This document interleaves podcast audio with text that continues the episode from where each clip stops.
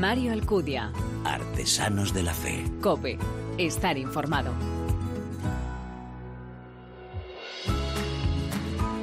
¿Qué tal? Muy buenas. Te doy la bienvenida a esta undécima entrega de Artesanos de la Fe en cope.es en nuestra tercera temporada, un espacio en el que te ofrecemos cada 15 días esa mirada diferente a la vida desde la fe. Este programa en el que se dan la mano el testimonio, la lectura y la música, elementos esenciales en esa imagen de la iglesia joven a la que nos convoca el Papa.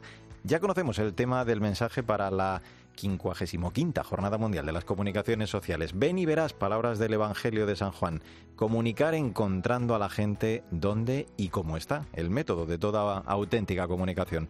Es la invitación que Felipe dirige a Natanael y que no consiste en ofrecer un razonamiento, sino un conocimiento directo. Desde hace más de dos mil años, dice el Papa, es una cadena de encuentros que comunican la fascinación de la aventura cristiana, porque en la comunicación nada puede sustituir completamente a la visión de la persona. Y en este hecho tiene un gran peso la dinámica de ponerse en marcha, con pasión, con curiosidad, de salir de la cómoda presunción de lo ya conocido Solo de ese modo es como somos capaces de interceptar la verdad de las cosas y la vida concreta de las personas. Precisamente así es como lo entendemos y tratamos de hacer nosotros en cada programa, no dejando que sean otros los que nos lo cuenten, sino acudir a las fuentes directas, a los testigos del Evangelio en primera persona para comprobar, para constatar de primera mano que con su vida, con su ejemplo, con sus talentos, dan muestras del Señor en lo cotidiano, en su entorno, haciendo así que otros también puedan conocerle. Yo creo que quieres conocerles, quieres escucharles y así también pues es como nos ponemos en camino. Gracias por elegirnos, bienvenidos.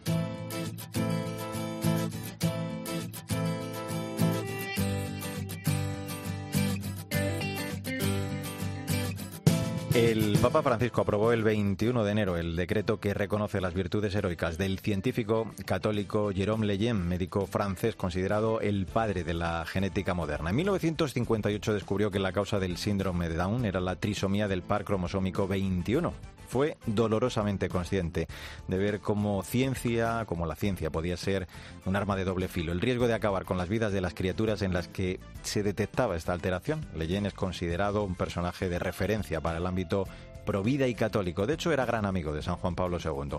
Con ese gesto de poner su vida camino a los altares, la Iglesia da un paso en ese promover la cultura de la defensa de la vida. Francisco también anima a cuantos cada día, a menudo en silencio, se sacrifican en favor de las situaciones de fragilidad, de discapacidad, de la lucha por la dignidad humana. Bueno, pues en esta nueva entrega de Artesanos de la Fe vamos a descubrir en estos primeros minutos un caso que representa muy bien todo esto de lo que hablamos. Sandra Madrid, muy buenas. Hola Mario, pues quiero hablarte ya de María Teresa Robles. Está casada, tiene siete hijos, dos de ellos con discapacidad. Ellos han enriquecido su familia. Pero el protagonista en esta ocasión es el pequeño José María. Tiene síndrome Down. En 2016 le diagnosticaron leucemia. En ese momento ella optó por el sí a la vida porque la única opción que le quedaban eran los paliativos. Por ese motivo abrió la cuenta en Instagram pon un down en tu vida y con este mensaje médula para José María, médula para todos, cuenta ya con más de 40.000 seguidores. Mm, en marzo de 2020, hace casi un año, María Teresa además padeció coronavirus, ¿no? Con el miedo desde el primer momento también de que José María pudiera contagiarse, ingresó en el hospital con una neumonía bilateral grave. Pidió a Dios que separase el mundo, su situación empeoraba y los sanitarios le pidieron que llamase a su familia para despedirse de ella. En pocos minutos pensó en que no se había despedido de los que más querían, que no les había dicho a cada uno lo que de verdad les importaba. Su gran miedo era morir sola, pero hubo mucha gente que rezó por ella y tuvo su efecto. En ese momento sintió el amor de Dios como jamás lo había experimentado. José María, por cierto, pese a todos los cuidados, se contagió, pero poco a poco se fue recuperando. Venga, pues vamos a saludarla. María Teresa, gracias por acompañarnos en Artesanos de la Fe. ¿Cómo estás? Muchas gracias a vosotros por invitarme. Por volver a ese inicio que nos contaba Sandra, José María vino al mundo mm, por sorpresa, con sorpresa, mejor dicho, porque vosotros, claro, no esperabais que tuviera síndrome Down. En ese momento eh, te revelas, pero cuando te lo ponen en brazos eh, todo cambia, ¿no? Parece mentira que ocho años después, eh, ¿cómo ha cambiado vuestra vida, no? También podemos decir que ha cobrado un sentido muy diferente, ¿no? Sí, desde luego. Eh, cuando nos pusieron en brazos, nuestra primera bueno, mi primera, porque mi marido lo vio en un principio con una visión más sobrenatural que la mía, desde luego, eh, es que el mundo se me había hundido. Y para mí fue un momento malo, eh, pensé que me había destrozado la vida. Eh, no, no, daba, no me daba cuenta del tesoro que me estaban entregando y lo que me estaban, eh, lo que me iba a aportar. Mm. En ese momento para mí era eh, una hecatombe. Pero bueno, son esas gracias del Señor, ¿no? Que nos hace que nos que nos vayamos mm, que vayamos eh, viendo, mm, o sea que aunque no veamos son, son buenas para nosotras las cosas, ¿no? Y en este caso pues pues ha sido así. José María nos ha ido enseñando poco a poco y sin invadir y sin y sin alterarnos, eh, poquito a poco nos ha ido enseñando todo lo que traía ese ese extra del del par 21 que nos ha dado un extra de felicidad auténtica a la familia. Yo creo que lo que tenemos es una gran ignorancia en la sociedad sobre lo que son las personas con discapacidad, una persona con síndrome de Down. Lo vemos como un mal, ya lo tenemos como algo normal, que sea, o sea, que la gente opine que es, vaya pobre, ha tenido algo, ¿no? Ha tenido un niño con síndrome de Down. Y yo creo que debemos dar la vuelta a la tortilla. Debemos enseñar a nuestros hijos para que vea la sociedad el bien que, que, que aportan y que es un bien para la sociedad, no solamente para mi familia, sino para todo el mundo que le rodea. ¿no? Sacan la mejor versión de cada uno. María Teresa, le diagnosticaron leucemia a José María. Además, os comunican en el hospital que era resistente a la quimioterapia, os ofrecen ir a trasplante o paliativos. Vosotros optasteis por la vida. De nuevo, vuestro hijo os da una nueva lección fue un, un shock, imaginaros, eh, tienes tres años, eh, es un niño precioso, va haciendo sus avances y de repente te dicen que, que tiene una enfermedad mortal. Se puede morir. Eh, cuando estás en oncología, es verdad que, que te dicen que hay un 80% de posibilidades de salir adelante, pero no saben si tú eres el 20 o el 80, ¿no? Y empiezas una carrera de obstáculos durísima. Cuando, pero está muy bien utilizada lo del, lo del que puede empeorar porque cuando ya parecía que íbamos a salir y que parecía que iba todo bien y ya estábamos en mantenimiento, que eso suena como muy bien, ¿no? Eh, en ese momento mm, eh, José María recayó, se hizo, eh, apareció otra vez la enfermedad y por lo tanto nos salíamos del protocolo. Entonces nos ofrecieron antes a, los niños de alrededor les, le ofrecían trasplante de médula, que eso ah. todo el mundo lo ha oído, ¿no?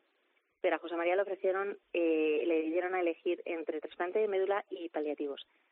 Y, ¿por qué paliativos? Porque, pues porque decían que, pues que no iba a salir adelante, que iba a ser nocivo, que no íbamos a encontrar un donante 100% compatible, un montón de cosas, ¿no? Todas negativas y seguramente todas científicamente eh, ciertas en cuanto a, en cuanto a estadística. Pero, mm, pero nosotros no creemos en las estadísticas mucho, la verdad. Estamos siempre fuera de estadística.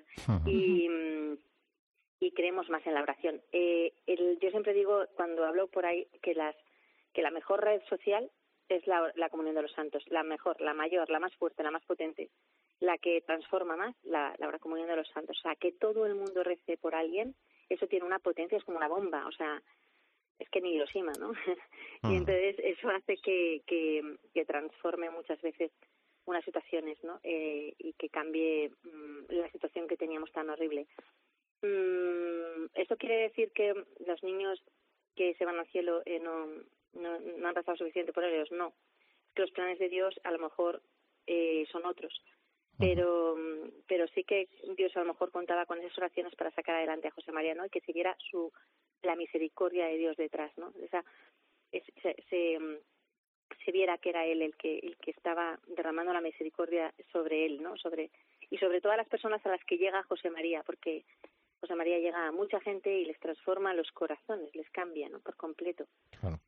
Y detrás está, esto no lo hace José María, esto lo hace eh, el Espíritu Santo, ¿no? Desde luego se nota la mano de Dios, eh, una vida entregada a la tuya también, además de, fundar la asociación Juntos contra el, Cáncer Infantil, decides eh, contar y normalizar la vida de estos niños con síndrome Down, hablabas ahora de, la mejor red social, ¿no? Y, también eso es lo que tú tratas de, hacer humanamente a través de ese perfil que has creado en Instagram, Pon un Down en tu vida, que contábamos ha tenido muy buena acogida. ¿Qué, qué está aportando, María Teresa, vuestra presencia en el continente digital? Entré sin querer, mm, son de esas cosas que uno entra, o sea, a veces se encuentra en ellas, y a veces pasa incluso con los trabajos. Eh, yo entré para pedir médula para José María, médula para todos, como ha dicho Sandra en este momento, mm, y me di cuenta que, que cuando José María aparecía, mucha gente cambiaba los corazones, cambiaba sus miradas, cambiaba la percepción de ver la discapacidad, cambiaba la, la, percepción de ver a las personas, de ver a la familia, de una familia numerosa. O sea, todas esas cosas hacía que mucha gente cambiara. Tanto que hay gente que se planteó la vocación eh, a raíz de a raíz de José María, me escribe gente, ¿no? O que ha cambiado la visión de ver de su vida, de decir, eh, yo yo no puedo estar quejándome todo el día. Eh, yo tengo que dar una vuelta a mi vida, ¿no? Esto, yo tengo que ser distinta a partir de ahora. O gente que, que se ha propuesto mmm, adoptar. Hay gente que se ha propuesto eh, seguir adelante con su embarazo y, y aunque que venga o no venga con discapacidad.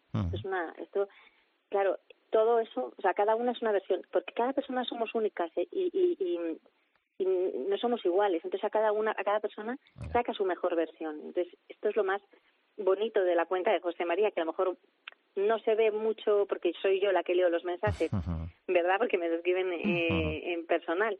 Pero, pero cada, cada persona que me escribe es un alma, ¿no? Es una persona con una familia, con unos amigos, y ella va cambiando a su vez eh, la mirada de los de alrededor. Entonces es muy bonito ver la transformación, ¿no? Eh, de, no solamente de la discapacidad, sino también de una enfermedad mortal, cómo llevarla, cómo bueno, yo yo cuento lo que hago. Yo no yo no doy mm, lecciones. No doy lecciones a nadie porque yo no soy nadie para dar lecciones. Yo solamente cuento, expongo y el que lo quiera eh, que lo coja y el que no, no, ¿no? Contábamos, María Teresa, que el año pasado, en marzo, te infectaste del coronavirus, estuviste grave con ese cuadro de neumonía bilateral grave y en ese momento la gente se pone a rezar por ti. De hecho, cuentas, sentiste el amor de Dios como jamás lo habías experimentado. Cuéntanos cómo, cómo fue ese momento. Bueno, eso la verdad es que es algo como un poco íntimo, me cuesta un poco más contarlo, ¿no? Que, que lo otro, pero cuando estaba todo el momento más álgido, en, todavía no habíamos llegado al pico de los casos. La gente moría de 900 en 900 cada día. En el, no había sitio en las, en las UCI ya. Bueno, era una situación, como bien recordáis, muy dura. Yo estaba en el hospital en ese momento. Llevaba ya 15 días, me, había estado una semana antes, eh, previamente, en mi casa aislada en la habitación, para porque tengo mi hijo es al, eh, está ahora mismo con un tratamiento experimental para la leucemia y es inmunodeprimido. Entonces, eh, cualquier, el virus es mortal para él, ¿no? Entonces mm, intentaba no contagiarle, entonces estaba aislada porque tenía síntomas y así me dijeron que hiciera. eh, luego ya me fui al hospital, tenía una, una como habéis dicho, una neumonía, una neumonía bilateral, grave. Eh, ingresé y fui a peor, fui a peor, fui a peor yo sabía que si mm, ibas al, a la UCI, lo que yo oía es la mayoría de la gente que iba a salir a la UCI no salía, ¿no? De hecho, aplaudían a los primeros que salían porque era un hito que saliera alguien eh, mm, vivo de la UCI. Estaba muerta de miedo y además llevaba ya sin ver, sin tocar, sin besar a mis seres queridos, a mi familia, a mi marido y a mis hijos. Eh, llevaba ya más de 15 días, ¿no? Y además me encontraba mal, entonces uno está más vulnerable. Y yo me encontraba, eh, vino la, médico y me dijo, mira Teresa, eh, ya no podemos hacer nada más por ti. Eh, no hay medicación, ya más, o sea, estamos, mmm, hemos hecho todo lo posible, no respiras y te tenemos que bajar a la UCI. Eh, despídete de tu familia, intenta decirles, contarles que te vas a la UCI, que me dejen un teléfono de contacto. Bueno, me vio un cara de pánico y me dijo, mira, pues como está llena la UCI, si quieres hacemos un, lo mismo que hacemos en la UCI, lo hacemos en, aquí en la habitación y probamos a ver si funciona. Y en ese momento pensé, mmm, me dice, es muy desagradable la postura, puede que te ahogues y no sienta, y sientas que no puedes, no te preocupes si no puedes porque porque te vamos a buscar sitio en la UCI. No yo pensaba, no, no, si yo no quiero bajar. y, y entonces, en ese momento me sentí sola, en ese momento sentí una soledad extrema, o sea, mmm, es una soledad eh, que yo nunca había experimentado. Eh, Sentí que, que, que, que iba a morir y pensé, voy a morirme sola sola, sí, porque ahí no entraba nadie. Mm, los médicos casi ni entraban, te llamaban por teléfono, o sea, sola. Digo, Dios mío, van a abrir la puerta y se van a encontrar que estoy muerta aquí. Y entonces, eh, esa, ese momento me entró pánico. Y entró una enfermera después de esto, entró la enfermera que sabía lo que, lo que me iban a decir y me trajo una, una hojita que ponían, ánimo, no estás sola. Y me tocó el pie con su guante, yo con mi sábana, quiero decir, no nos tocamos físicamente, pero yo noté ese calor, ¿no? Y en ese momento el Señor se, se, se aprovechó para... Re, me, me, retumbó por dentro. No, perdona que me emociono, pero ah, eh, no estás sola, eres hija de Dios, ¿no? No estás sola, eres hija de Dios. Y yo entonces empecé a repetirlo, no estoy sola, soy hija de Dios. Soy hija de Dios, no estoy sola. Y, y en ese momento, bueno, yo me puse a llorar y me invadió el amor de Dios por dentro que me llegó hasta lo más profundo del alma hasta esos rincones en el que nadie quiere, ya los tiene uno mm. tapaditos, ¿no? para que para no acordarse, ¿no? Incluso hasta ahí yo me di cuenta, digo, me quiere como soy, me quiere por lo, o sea, por cómo soy, o sea, me quiere entera, con lo malo, con lo bueno, me quiere, me quiere a mí, no busca, no me, no es un dedo señalador, ¿no? Me busca a mí, me quiere, o sea, me sentía querida tanto que noté que mi cara estaba en su pecho y me abrazaba. Fue como una sensación hasta física, fíjate lo que te digo. Y eso me ha cambiado la vida por completo, claro. No me extraña. La verdad que mm, merecía la pena escuchar tu testimonio también en torno a la enfermedad, porque ahí también el Señor, como dices, te toca.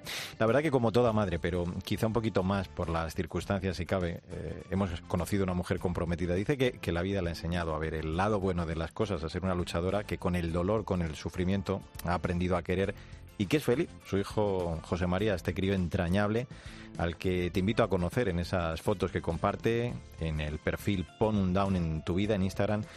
Nos muestra que estos niños, que estas personas son un tesoro, que cambian la vida. Desde luego, cada vez que, hablamos con ellos en este programa, pues lo vamos descubriendo. Pablo Pineda, Fabiola, la mamá de Pepita, Mariana, sus preciosos Marianita y Jaime.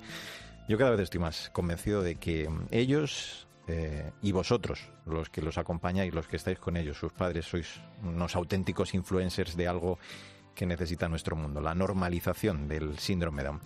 María Teresa Robles, con el corazón todavía encogido por ese testimonio personal tuyo también en torno a tu enfermedad, te agradecemos la labor, el testimonio y te mandamos un beso enorme para ti y para José María. Muchísimas gracias. ¿eh? Muchísimas gracias a vosotros por todo vuestro cariño. Sandra Madrid, eh, pues eh, gracias. Nosotros también seguimos nuestro particular compromiso en la medida de nuestras posibilidades para derribar tantos mitos en torno a esa trisomía 21. Mucho más sencillo con las lecciones de superación y de alegría que nos dan estas personas, Mario. Hasta la próxima. Hasta el próximo día. Mario Alcudia. Artesanos de la Fe. COPE. Estar informado.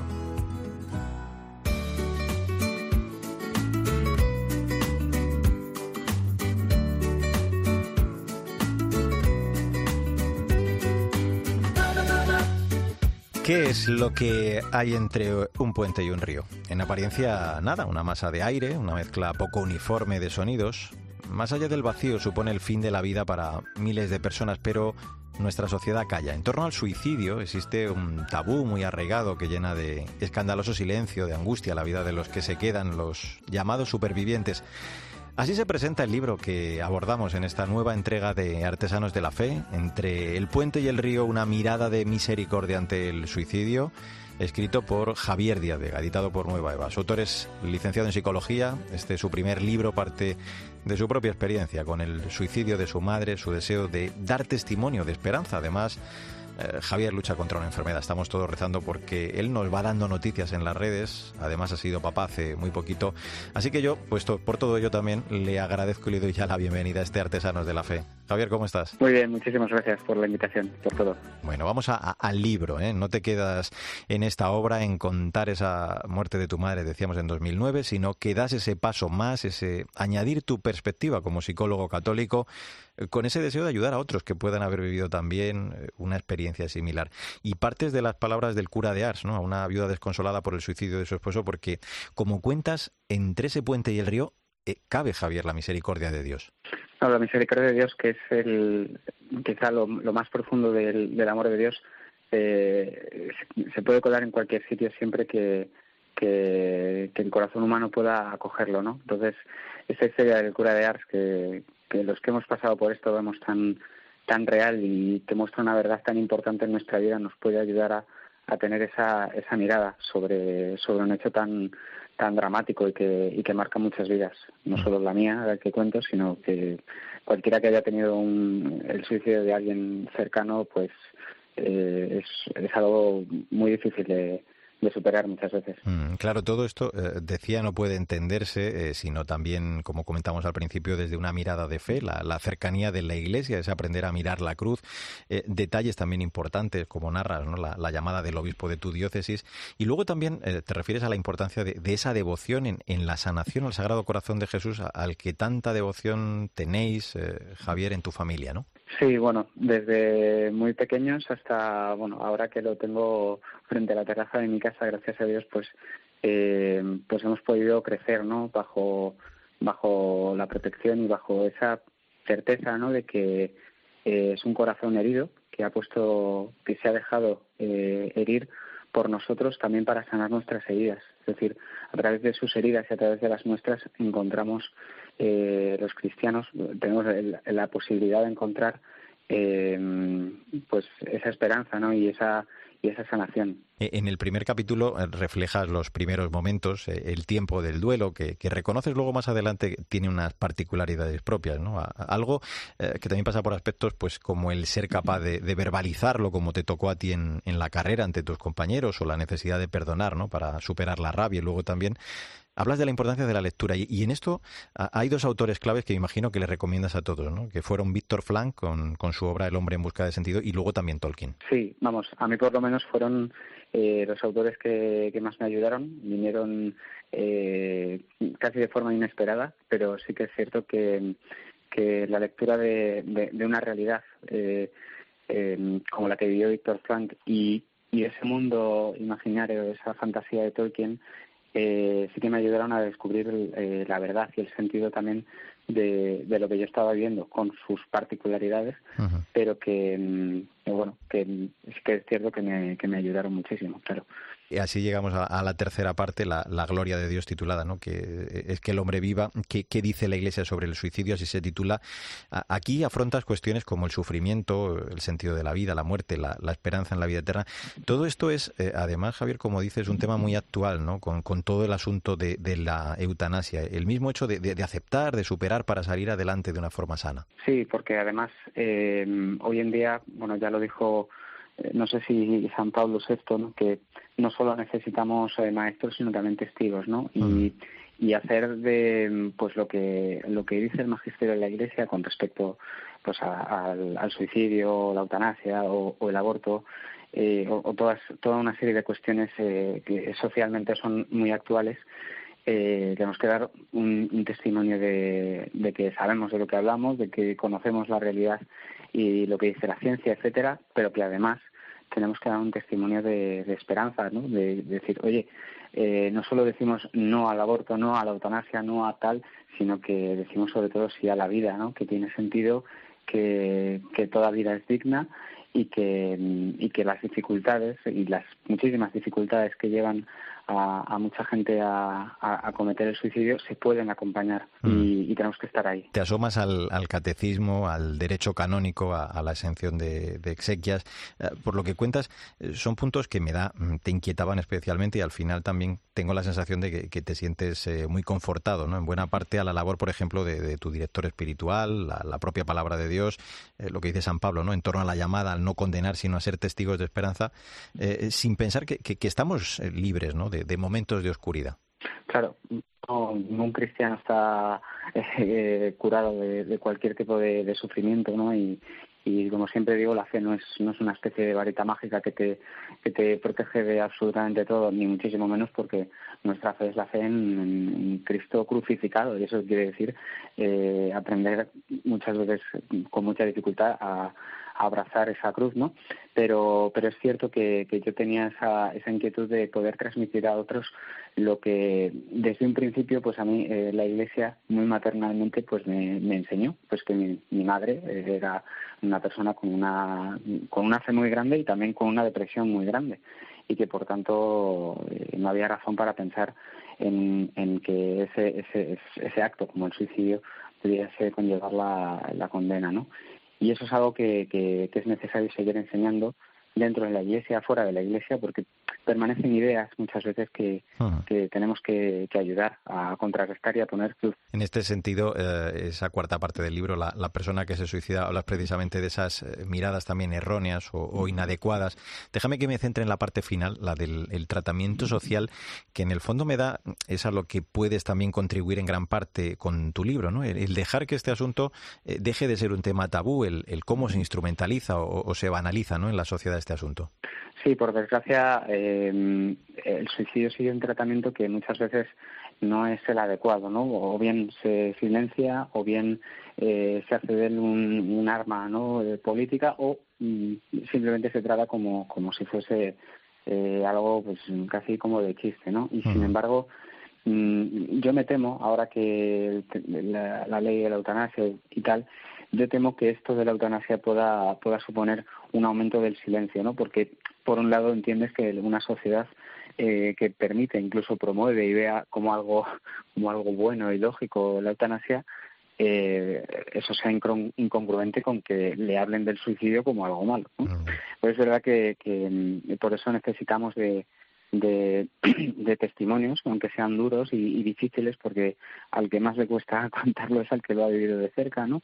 Eh, que no, no, solo hablen de, ese, de este dolor, de esta tragedia que es mucho más grande de lo que mucha gente se imagina, sino que también eh, que aporte una, una esperanza y una mirada de, de que se puede salir adelante, a pesar de que es obviamente difícil. Hablando de esos testimonios y con ello concluyo, a, ellos dedicas precisamente el quinto capítulo, son muy interesantes sobre el suicidio, ¿no? Cómo lo han vivido diversas personas de, distinta condición, en contextos también quizá muy diferentes, ¿no? Para acabar el libro recordando eh, la necesidad de estar bien formados, ¿no? Además de conocer todos los recursos posibles para echar una mano, que en el fondo es, es tu idea también, ¿no? El, que todo el mundo pueda acudir a esas fuentes, a esas personas que, que puedan echar una mano en estas circunstancias. Eso es, porque yo tengo claro y mucha gente a veces me lo dice, ¿no? Que, que, yo no tengo la, la solución ni, ni, el manual de instrucciones en absoluto, pero sí es verdad que hay eh, mucha gente y cada vez más eh, más personas, más profesionales y, y, mucha gente, desde luego, mejor formada que yo, que,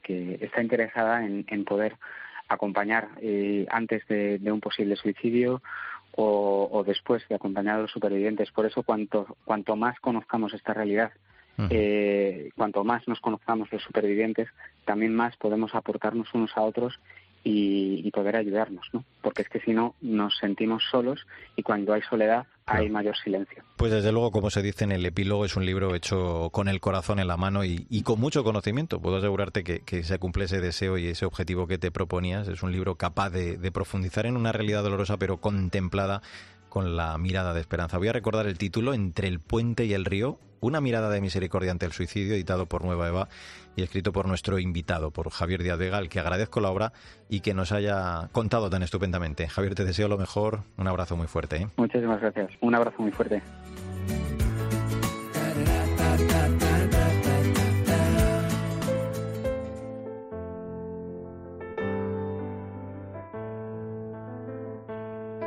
Mario Alcudia. Artesanos de la Fe. Cope.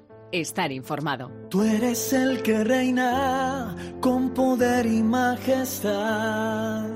Tú eres el camino que me lleva a la paz. Tú eres esa vida que nunca acabará. Tú eres el camino, la vida y la verdad.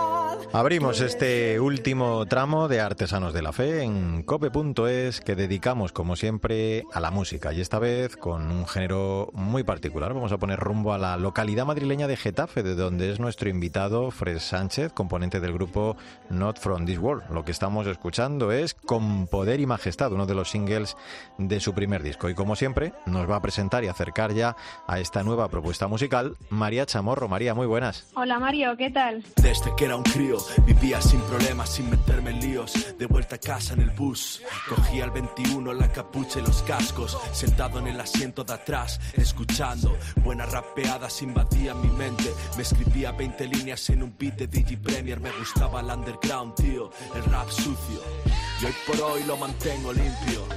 Esto que escuchamos es desde que empecé, tema María, con el que nos lanzamos ya a descubrir con tu ayuda a nuestro invitado. Y es que tras varios años de colaboraciones y trabajos previos entre los cuatro componentes, este grupo nace en 2015 inspirado por unos versículos del Evangelio de San Juan. De este modo, Fred, Sue, Yerianko y Stellion se lanzaron a hacer un rap dinámico, con letras significativas y rimas cargadas de fe, esperanza y realismo. Y desde entonces han publicado dos discos, uno de presentación, Luz, en el que tratan de plasmar su forma de vivir con un sentido más amplio, más allá de lo inmediato y lo material, y una segunda producción que tiene el mismo nombre de la banda. Ando esperando que pare de llover, sentado en un banco sin saber qué hacer, renazco de las cenizas como un ave fénix. Tú decides si te quedas o te vienes, le damos duro, bien duro al rap de siempre, rayamos el vinilo si hace falta con los dientes, amamos esta shit, nos une lo mismo, sino como te explicas que salga este pepino, Dios escribe recto en reclones torcidos, el espíritu da vida a este corazón podrido más profundo. Con este rompe mis barreras, vamos a saludar, venga, a nuestro invitado, a Fres Sánchez. Hola Fres, ¿cómo estás? Gracias por acompañarnos. Hola, buenas, gracias a vosotros por, por invitarme. Oye, como nos comentaba eh, María, vuestra carrera musical en la música católica empieza en 2015. Es un proyecto que desde la confianza quiere participar en la nueva evangelización y poner, pues lo que estamos escuchando, vuestras rimas al servicio de la Iglesia. ¿Cómo se fragua, dinos, ese anhelo musical? ¿Cómo le dais forma a este proyecto de Dios? Pues la verdad es que cada uno, eh, somos cuatro en el grupo. Eh, Estelion, él hacía cosas por su cuenta. Eh, Gerianco y Josué también tenían ellos un otro grupo que se llama Black Soul. Y yo pues hacía también, empecé en 2010 y ya tenía algunos discos eh, en solitario y pues las cosas de Dios eh, y las tecnologías pues nos a través de las redes sociales nos conocimos eh, independientemente eh, con Josué y con Jericó y luego aparte con, con Estelio, con Pablo. Y, bueno pues hablando hicimos colaboraciones previas y, y vimos pues que, que, podía ser del Señor no el, el hacer algo juntos, ¿no? Y intentar potenciar, pues, eh, los dones que teníamos cada uno que el Señor nos había puesto en nosotros, pues intentar explotarlos eh, y hacer algo con calidad y, pues que pueda llegar mejor a, la gente joven sobre todo. Y por eso nació Not From This World. Tengo lo que tengo y no me quejo de nada. Y si la vida me golpea cicatrices puñaladas. Difícil resistirte cuando ya no queda nada. Tan solo la esperanza de vivir otro mañana. Che che demuestro lo que valgo. Mi micrófono está ardiendo. Testigo de mi yo cuando mi yo mira pa' dentro. Egoísta natural ese soy yo sin ti. Un soberbio sin piedad ese soy yo sin ti. Lo que estamos escuchando es eh, cicatrices con la que te vamos a pedir, Fres, que nos expliques el nombre de vuestro grupo, que, que seguro pues eh, ha sorprendido de alguna forma también a nuestros oyentes. Cuéntanos. Sí, pues eh, Not From This World sobre todo es por, por, las palabras del Evangelio de San Juan, ¿no? Eh, que no somos del mundo, estamos en el mundo, pero no somos del mundo, ¿no? Y, es verdad, nosotros con, pues con el nombre queríamos plasmar eso, eh, que el Señor nos pide que viviendo en el mundo, pues eh, actuemos con la vista puesta en el cielo, ¿no? Los pies en la tierra y la, y la mirada en el cielo. Y con, pues eso, eh, haciendo rap, haciendo música, pues que sobre todo nos gusta mucho a nosotros, pero creemos que puede llegar también a, a los más jóvenes, ¿no? Pues eh, transmitir el evangelio, transmitir nuestra fe. Al final es el rap es, tra es transmitir tu vida, ¿no? Tu vivencia y nosotros pues nuestra vivencia es eh, ser cristianos, creer en Dios e intentar pues seguir el evangelio y lo intentamos plasmar en nuestras en nuestras letras pues pues con este género, ¿no? Sin duda vuestra misión evangélica tiene como punto fuerte los conciertos. Por vuestra experiencia, ¿cómo creéis que ayuda la música al encuentro con Cristo? Pues yo creo que la música eh, tiene mucha fuerza, ¿no? Y es un es un medio que llega muchísimo, o sea, la gente escucha una canción eh, un par de veces y, y, y, se queda con la letra, ¿no? Y la, la tiene en su cabeza varios días, varias semanas y creo que esto pues eh, creo que hay que explotarlo no y por eso también nosotros eh, queríamos hacer algo con sobre todo algo con, con calidad el, que claro, para hacer cosas con calidad pues necesitas tiempo y necesitas también recursos, ¿no? Recursos económicos. Y por eso el juntarnos los cuatro y no hacer la guerra por nuestra cuenta eh, ayudaba un poco a esto, ¿no? A, a, poder hacer algo que pues que le pueda gustar a la gente y que esas, esas letras, ¿no? Que al final son vivencias de fe, eh, que pues lo que vivimos nosotros en el día a día y lo que a lo que aspiramos pues que lo tenga la gente joven pueda escuchar y diga anda mira pues eh, no dicen palabrotas se puede hacer rap de otra manera eh, sí es verdad porque muchas veces la gente dice guau pero rap cristiano el rap no puede ser cristiano digo pero si es que una música como el rap es lo más se, se llama la música rap eh, el género rap es una música real no es un género real porque los raperos eh, en sus letras primero que cada uno escribe lo que, o sea, eh, rapea lo que escribe, no nadie te puede escribir la letra como a lo mejor una canción de pop o rock, sino eh, rapeas lo que tú escribes y tiene que ser algo real, o sea, algo que vives o que intentas vivir o que quieres. Entonces no nos inventamos nada, nosotros creemos en, Dios, somos cristianos y, y, hablamos de eso en nuestras canciones, no, no hacemos, no hablamos de cosas que no, que no somos, ¿no? Entonces, eh, o sea, que el, rap con la fe, eh, pues niquelado. Despertamos del sueño, la victoria está cerca, ya despunta el alba, viene quien nos salva. Revestidos de la luz, la fe es nuestro escudo. Vi a muchos sabios sin palabras quedarse mudos ante esta maravilla de la creación. Encarnación, redención, ardiente corazón, viene de las nubes, anda por el agua, santo triatlón, porque nunca se cansa de tu equivocación. Y no es una idea, es una experiencia la fe, donde no llega tu razón allí ella sin ver. Infrarrojos, ultravioleta, todo es visible. Si existe lo imposible, Dios lo hace posible. Esto que estamos escuchando, Fres, es eh, Luz, un tema que precisamente da nombre a vuestro primer disco. Si, hablamos de música católica, vuestro estilo es verdad que, por lo menos en un principio, rompe moldes. ¿no? El, rap joven, el eh, fresco, eh, es muy sorprendente. parece una unión difícil, pero ¿cómo os la arregláis vosotros para hacer esta fusión? Pues, o sea, primero es, difícil, primero porque somos, somos cuatro, cada uno vivimos en una parte de España, unos viven en, Madrid, otro vive en Barcelona, yo vivo en Toledo, y, pero bueno, las, al final con las nuevas tecnologías y, se puede hacer, ¿no? Cada uno grabamos en, nuestros estudios y tal. Y en cuanto al rap eh, que hacemos, pues eh, encajarlo esto en la música católica, pues es verdad que, que no ha sido fácil porque, porque al principio pues siempre está el eso, lo que comentaba antes, que está por un lado la gente del rap que dice que, lo que hacemos que no es rap, que tal, porque no se puede hablar de fe, y por otro lado hay gente dentro de la iglesia que dice que, que, no se puede eh, rapear sobre Dios ni hablar de... Entonces es un poco la, la, lucha ahí, estamos a dos bandos, ¿no? Pero bueno, que poco a poco es verdad que también están surgiendo ahora otros raperos eh, jóvenes y que están católicos también aquí en, España. Está Grillex, está Isa.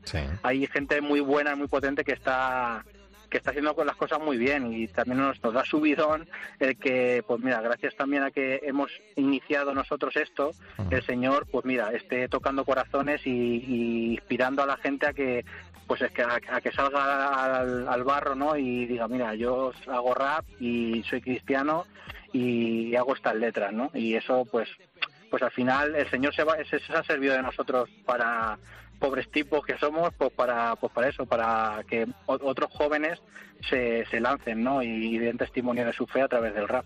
El mundo congelado, observa tu pasado, la vida te da un cambio, puede ser quien quieras ser. El mundo congelado, observa tu pasado el alma pide un cambio, háblalo. Ok, dice así. Estando en calma, mi alma fluye. No te confundas, Dios y me instruye. Mente serena, aún en cuarentena. Yo busco la eterna, no la escena. Vista puesta aquí, en vida eterna.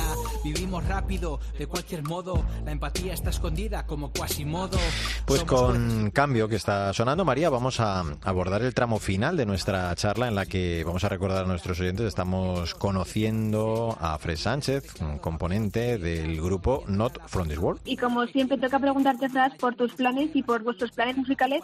No sé si tenéis previsto algún proyecto pues a corto o a largo plazo. Pues eh, ahora como estamos, estamos con la pandemia, eh, se ha frenado un poco todo por pues eso el, no poder juntarnos sí que tenemos tenemos canciones ya ya escritas algunas están grabadas sí que queremos eh, intentar sacar otro otro disco pero probablemente saquemos pista a pista. En vez de esperar y sacar un disco completo de 10, 12, 15 canciones ir sacando canciones con, con videoclip que al final es hoy en día es lo que pues lo que la gente a la gente le gusta no el tema con videoclip y ir sacando y cuando tengamos unos cuantos pues a lo mejor publicar el disco. Pero sí eh, nuestra idea es ir haciendo cosas poco a poco. Es verdad que pues que la vida se complica. Yo tengo cuatro niños pequeños eh, José también tiene hijos bueno todos tenemos hijos y, como decía, que cada uno estamos en una parte de España y eso dificulta un poco, pero es verdad que, que tenemos ahí cositas y tenemos ganas de seguir hasta, lo, hasta donde el Señor quiera, pero bueno, por lo menos nosotros que por nuestra parte no quede y, están ahí nuestros pues nuestros dones al servicio del Señor. Y dinos cuál es la mejor forma para que nuestros oyentes puedan escucharos y seguiros. Pues pueden entrar en nuestra página web www.nftw.es o en, en YouTube ponen NFTW o Not From This Wall y ahí aparecemos, aparecen en el canal, nuestro canal de YouTube con todos los videoclips, eh, colaboraciones y, y allí pueden escuchar toda, toda nuestra música en Spotify también, en todas las plataformas digitales, ahí, ahí nos pueden en- encontrar. Yo era el niño gordo, me daba igual no ser guapo, era feliz, se notaba, había risas para rato. Mis colegas no miraron mis defectos, orgulloso de mis hermanos, estoy aquí por ellos. No te subestimes, todos presumen, pero pocos se aman, en el fondo quieren ser otro, con tus imperfecciones. Tú eres perfecto, ya me dirás en unos años dónde estarán ellos. La niña rarita se escondía tras el pupitre, hoy está salvando almas de esos buitres, todos somos únicos. Música, voz, letras que han llevado, que siguen llevando al encuentro con el Señor a muchas personas y con este Cuenta conmigo nos vamos a despedir. Fred Sánchez, ha sido un placer contar contigo y conocer vuestra historia en este Artesanos de la Fe. Que sigáis con vuestra música acercando muchas almas y corazones eh, jóvenes, sobre todo al Señor. Muchísimas gracias por estar con nosotros y suerte. ¿eh? Un abrazo fuerte. Un abrazo, muchas gracias a vosotros.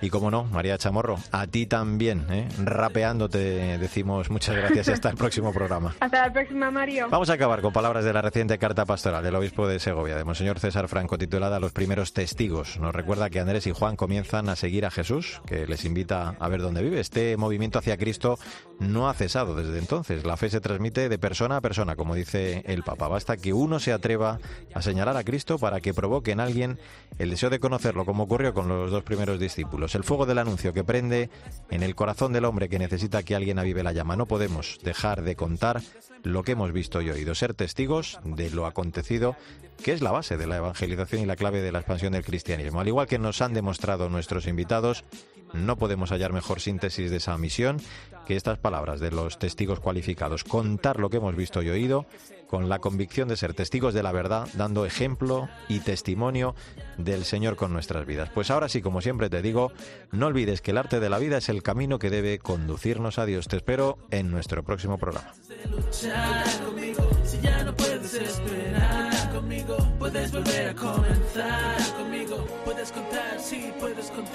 Con miedo a regresar cada mañana, pues está temblando. Pensando que le espera, otro día esperando. Que pasen los segundos y el tiempo se para. Se para porque nadie da la cara, no.